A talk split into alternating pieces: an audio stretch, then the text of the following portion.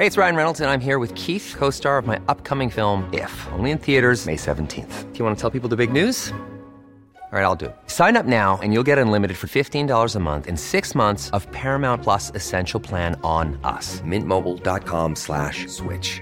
Upfront payment of $45 equivalent to $15 per month. Unlimited over 40 gigabytes per month. Face lower speeds. Videos at 480p. Active Mint customers by 531.24 get six months of Paramount Plus Essential Plan. Auto renews after six months. Offer ends May 31st, 2024. Separate Paramount Plus registration required. Terms and conditions apply if rated PG.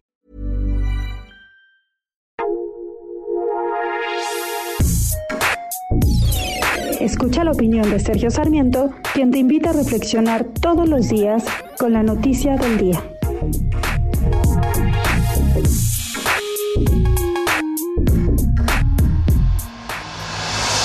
Presidente de la República no le gustan las instituciones, no le gustan los organismos.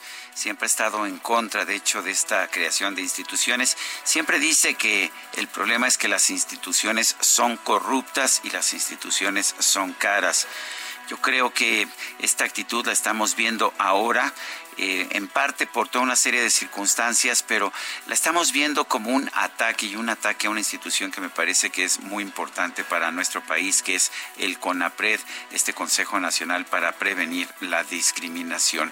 Yo entiendo, yo entiendo la obsesión del presidente con reducir gastos, soy el primero en que pienso que el gobierno gasta mucho, pero ¿qué podemos pensar cuando un presidente recorta o quiere recortar o dejar de subsidiar un organismo como el CONAPRED, cuando al mismo tiempo está gastando enormes fortunas de dinero en un aeropuerto, en un tren que va a perder dinero y en una refinería que no solamente será un desastre ambiental, sino que también va a perder dinero. O, por ejemplo, en una oficina de la presidencia para el béisbol.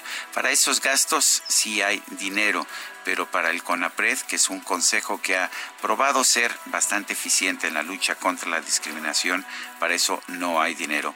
Parece una venganza personal por el pecado de haber invitado a un comediante incómodo a un foro del CONAPRED. Yo soy Sergio Sarmiento y lo invito a reflexionar.